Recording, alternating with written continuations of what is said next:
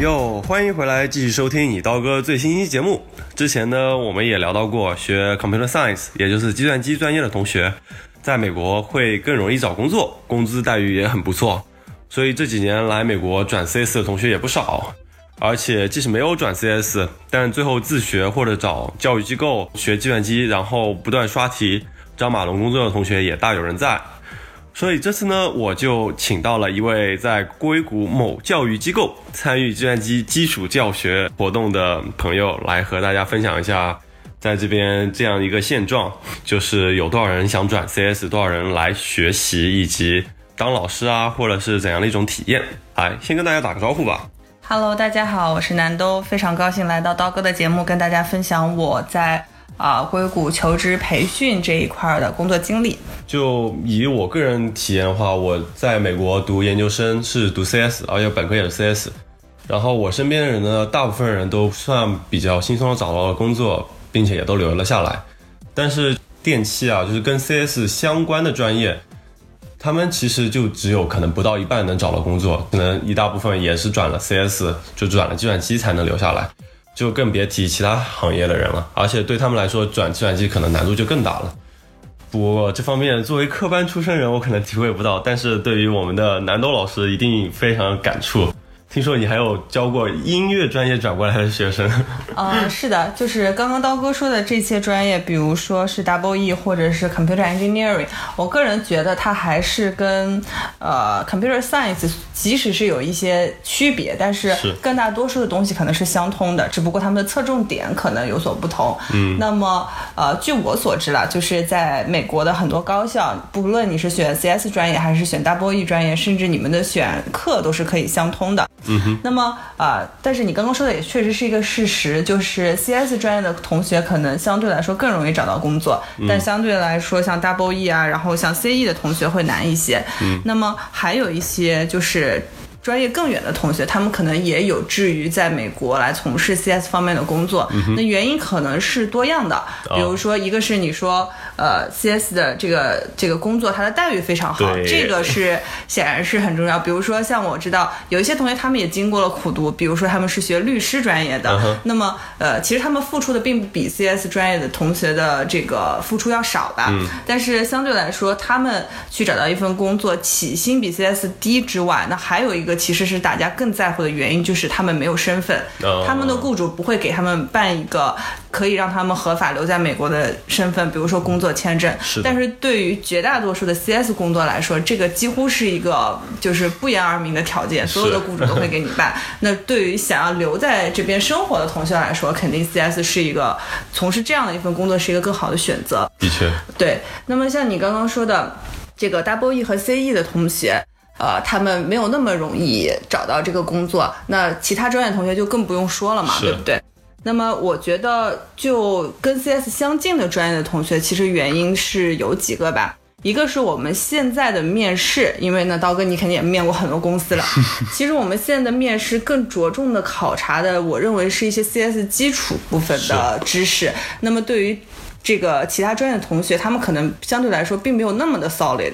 我举个例子来说，比如说他们的对于这个数据结构的知识啊、应用啊，对于算法的应用啊这一部分，可能对于呃相较于 CS 的同学来说，本身就有欠缺的。是。更不要说他们作为一个 new grad，能对于比如说 system design 啊这些常考的问题，可能就更缺乏这个深入和系统的理解了。对。我这里觉得可能更多的是系统这个词。你刚刚也提到了刷题。对。可能大家对于找工作的概念总是说，就是我们刷题，比如说我刷完了某一个网站上的所有的题，我是不是？这个带有这个公司 tag 的题，我是不是就能找到这样一份工作？其实，嗯，往往在我的经验看来，其实并不是这样的。哦，真的吗？对，除非你真的弄懂了，那么呃，可能在面试官这个举一反三的这个问题下，当然，我我个人是这么认为，就是面试官其实很容易判断出究竟你是背下了这些题，做过这些题，还是说你没有做过这些题。这对于面试官来说，并不是一件很难的事情，而他真正在乎的是你有没有解决问题。的能力，那么相对来说这一部分可能呃我们转专业的同学要差一些，所以他们会找到这些求职机构来帮助他们。一个是把他们的基础再夯实的更好一些吧，对然后第二个是真正的提高他们的这个解决问题的能力。我觉得这也是一个怎么说呢，比较良性的培训机构应该做的，而不只是教会大家说你去刷题。因为如果只是教你去刷题，那么这相当于是一个高中班主任形式的这么一个人物的存在，然后盯着你每天去做这些事情，我觉得就挺没意思的吧，是吧？对，嗯，而且的确像你刚才说的，就对于面试者来说，他到底是真的会做，还是只是把它背出来了，还是相对比较明来说比较明显。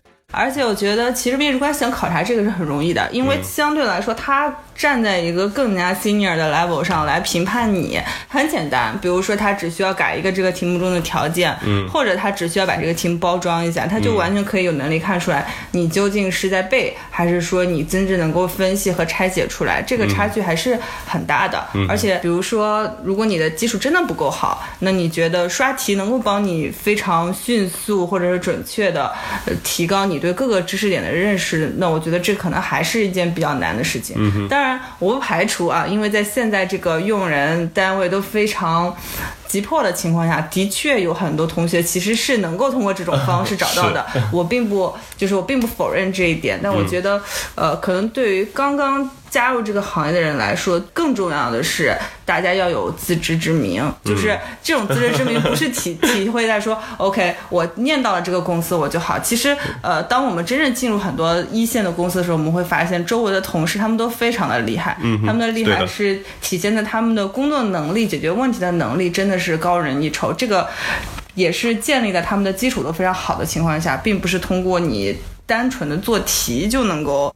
呃，就是像他们一样拥有这样的能力，我觉得这还是一个比较漫长的过程，没有什么捷径可以走吧。是，不过那说说起来，总体感觉现在有越来越多人来，是的，是来来愿意再加入到我们这个行业当中，我觉得这也是一件好事吧，就是我们。即使是科班出身，对这些同学也不应该说是，呃，有比较大的偏见。就别人当然不敢不敢，别人当然通过自己的努力，可能也会发展的很好嘛。因为我们曾经是有这样的同学，他们可能是学音乐专业的，在你看来非常不可思议，但是他可能。通过自己学了九个月，那如果大家可能哈，对于很多科班同学，大家会觉得说九个月我们就是上完两门课程的时间，你怎么就能拿到工作？你这一定是个捷径，是吧？大家肯定会这样去想。但是呃，就我自己来看，其实他们真的付出了非常多的努力，至少他们确实有了，比如说呃。这个基础的数据结构、算法，然后思维能力、coding 能力，那其实我们的面试考察的不也就是这些能力吗？是。但是他们所欠缺的，我也承认哈，可能就是对于系统的理解，或者对于整个计算机的这个。工作原理的理解，不过这些在后面的工作中，只要他愿意去学，都会有比较好的结果。我们甚至有同学在拿到 offer 以后，比如说他们在我华盛顿工作嘛，那他们在西雅图，他们就去上这个 UW 去上读一个真正的 CS 的 master 的专业来充实自己，而他们的 career path 之后也走得非常好。我觉得这可能是一个比较。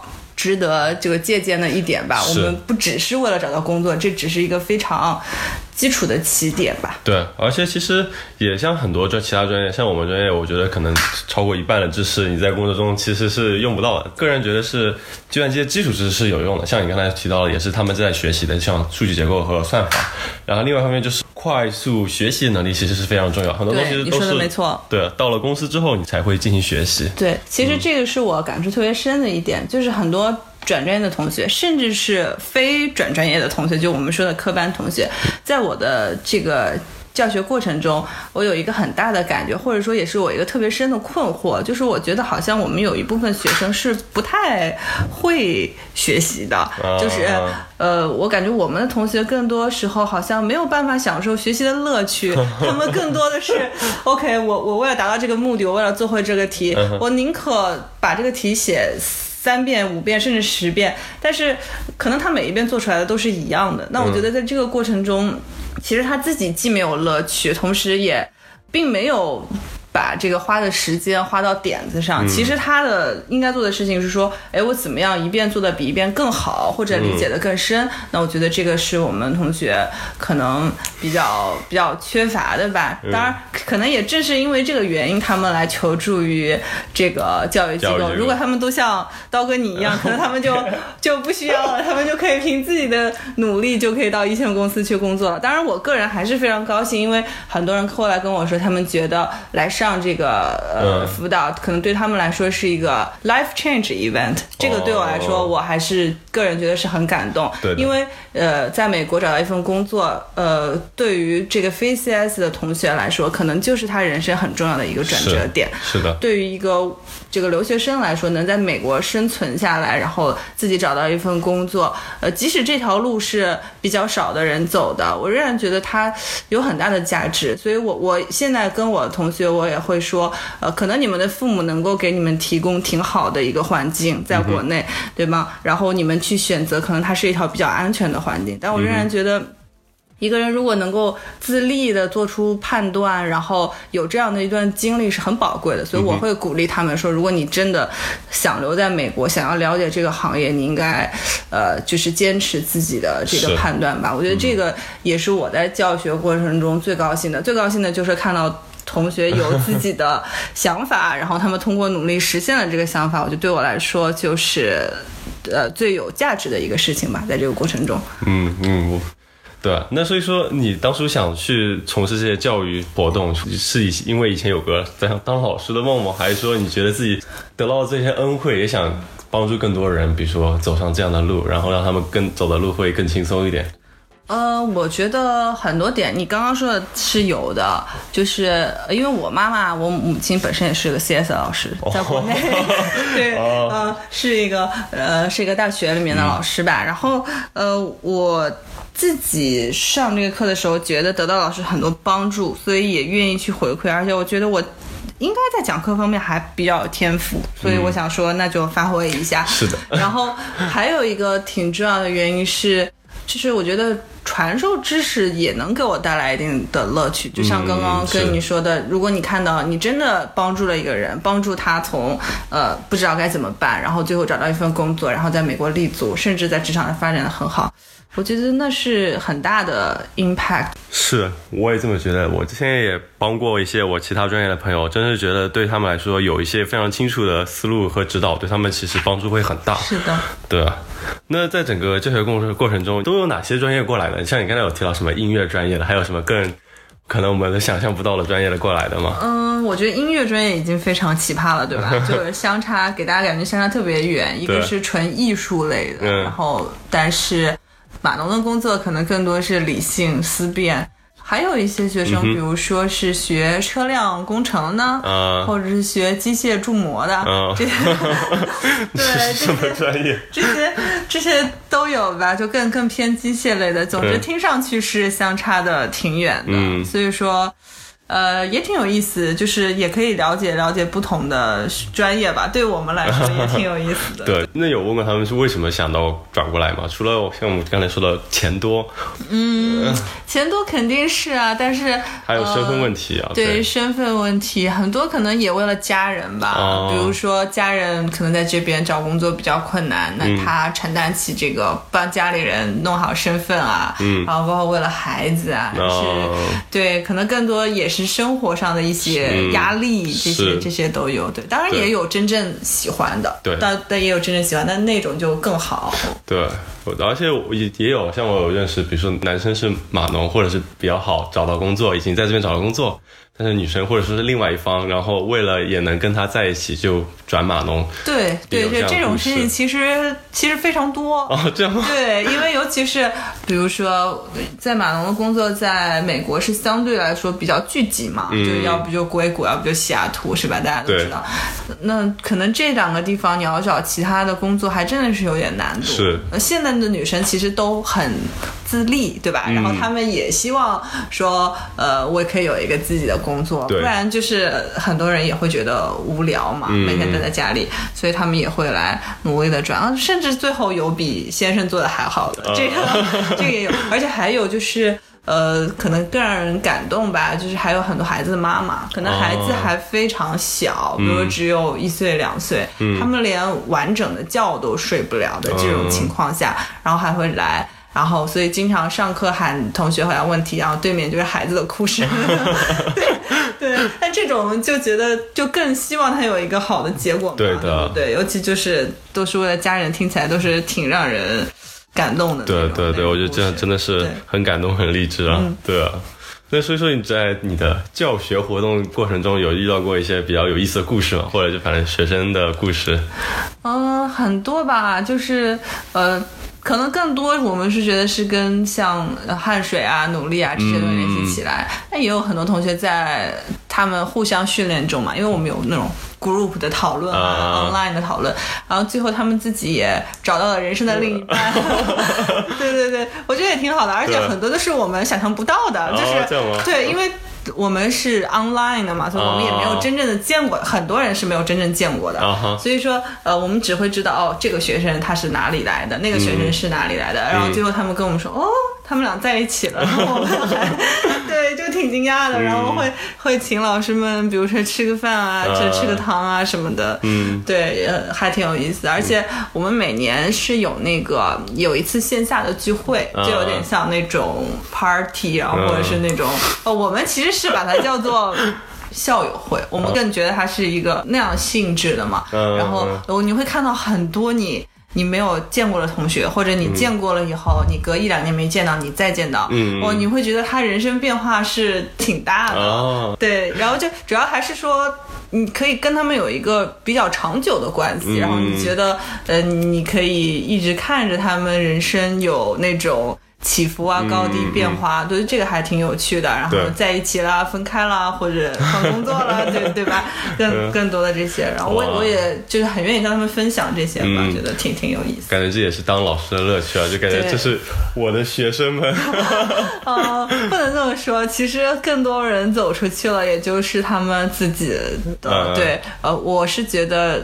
如果他们愿意回来，就是跟我聊天，我会很高兴。但如果没有的话，就是其实也很正常嘛。对，毕竟是一个商业性质的课程，所以也很正常。是是。对对对。但那你说，比如说私立学校，也算是也是带着商业性质的教学。其实这些都，我觉得也没有必要说，其实是因为他收钱就。不纯粹也不是这样，最后都还是落实到教育这件事情上。呃，我觉得更多就是自己的这个初心，你的发心如果是好的的话，那就是结果怎么样，反正我们都没办法控制。但是，但是我觉得发心好这个很重要，这个真的很重要。对，就像你说的钱可能。是一部分，但是不是最重要的。对于一个，特别是一个教育的这个机构来说，更多可能是投入对大家的关心会重要一些。我们曾经有一个。哎呀，这个说起来非常的心酸，可能你都没有办法想象最困难的学生，就是，他是住在地下室，开着 Uber 交着学费，哇，对，但是他最后找到了一个不错的二线公司，所以，然后，呃，包括，因为我们一开始看到他情况就这么艰难嘛，我们就说那就免一部分的学费吧，然后后来他找到工作以后，还是陆陆续续把它还了，哇，对，对，我觉得你看这个，呃，你你你你当然会遇到一些不愉快的。事儿，可是你看到这样的事情，你会觉得，你特别是你自己觉得你的发心很好，而且你帮助了一个其实对方也很好的人啊，你觉得很好。当然也会有不愉快的事，反正都都会有。对对，但是真的这种事情，就觉得真的是，就像你刚才说，真的是有可能改变了别人的人生呢。对，我觉得就是在你人生关键的几步，看你遇到谁，然后这个可能对你的后后面能不能继续做这件事情，可能也有很大的影响。是对，不过的的确也是。他自己有这种决心，想去改变自己的人生。而且而且关键是你你觉得很神奇，就是他即使在那样的环境下，并没有想过要去占任何人的便宜，嗯，对吧？这个是很好的人格。相反，我们就说有些人可能他的境遇并不差，但是他可能总是想要去占点便宜啊，或者自己少付出一点啊，对。然后那你就会看到，其实我我我会相信可能。在美国这样的一个社会里面，这样两种性格人到最后是会有比较大的差异的，或者这样秉性的人会比较大的差异的。嗯。对，反正好像这样的教学是一个社会实验一样，就是你可以看着他们，看着这样的一个人，这样性格的一个人，最后能有很大的改变，然后嗯或者说他跳出了你对他的期望值，那我觉得这个是有趣的，有趣的部，分。真的真的，可能五年十年之后再看你教过的学生们，他们的 处境真的我希望很有感五年、十。年以后还有还有精力在做这件事吧。现在目前看来，就是还是想要坚持。嗯对，然后我自己也。就像之前跟你说过，我说我也有去录一些呃教学的视频啊，嗯就是那些是开源的嘛，对吧？嗯？就是放在呃这个 YouTube 上，就是点击量还不错。优秀哦，对，点击量还不错，好几有几千。然后有些同学说啊，我正是因为看了那个视频啊，我觉得对我理解帮助很大。我觉得那样也很好嘛，对就开源一部分，让想要学这个东西的人来学习。因为现在其实是跟原来很不一样了。我不知道嗯刀哥你在找工作的时候，你觉得信息有这么开放吗？就是你从哪里都可以找到关于这个公司的、关于这个职位的信息。我觉得我那个时候好像没有那么开放。我我觉得整体来说，在整个网上，在特别是在美国这块找马龙工作，就整个所有的，无论是题目也是越来越多，在网上资料也是相关越来越多。然后像你刚才说的，无论是在 YouTube 或者是在我们常去的论坛上面，就会有更多资源。其实是整个都是一个更开放的过程。但其实也相对来说面对的竞争压力也越来越大，因为越来越多人想去参与到这个过程中，然后出来的题目也越来越多。嗯，是的，是的。但是总体来说，比我更早的那批留学生，他们可能相对是闭塞的。现在这个市场已经养得非常非常活跃了，嗯就是有很多东西可以让大家选择，有很多免费的渠道大家可以去。如果你真的想做这件事情，有很多免费的渠道你可以去知道一些信息。其实这是好事啊，就是让大家都了解这样。而且现在可有一个趋势，其实是更多的。人他们来美国之前就开始准备啊、以前我们没有这个意识，我们甚至来了以后都会觉得说，哎，我到底要不要留下来？可能还在还在这个上面还在想，对对但是现在的同学他们准备的很早，嗯比如说他们本科二年级，他们就会来学习。哇啊，对对，其实本科二年级完全没有压力，对不对？对啊但是。他们可能哎想说，我找一份 intern，我更早的找一份 intern，、嗯这个对我以后了解这个行业更比别人更快一点。嗯就是说，所以说这个大家都被教育的越来越成熟，或者知道说我提前去。这个准备，其实这对留学生是有好处的。嗯我不知道刀哥你知不知道，其实印度人拿到 H1B 的数量跟中国人的比例相比，印度人是非常非常高的。嗯，这个具体的数据我可能记得不是很清楚，但是在一二年和一三年的时候是一个碾压性的比例。哦，这样子吗？对，哦因为他们还有像 ICC 这样的机构去存在，对吧？你知道现在虽然严厉打击了，但是在当时是非常嗯，对非常多的，然后我感觉也对我们就是中国人造成了一定的压力。对对，加上他们语言也比我们更加的要好，有优势。这个又可以另开一个话题来讲中国人和印对，但度人。这个这个可太沉重了，这个太这个太沉重了。嗯嗯，对，行，我觉得挺好的。那我们的南东老师也分享了非常多的经历，还有我们整个在美国码农的以及转码农的近况。所以说我们就谢谢我们的嘉宾然后下次节目再见了拜拜。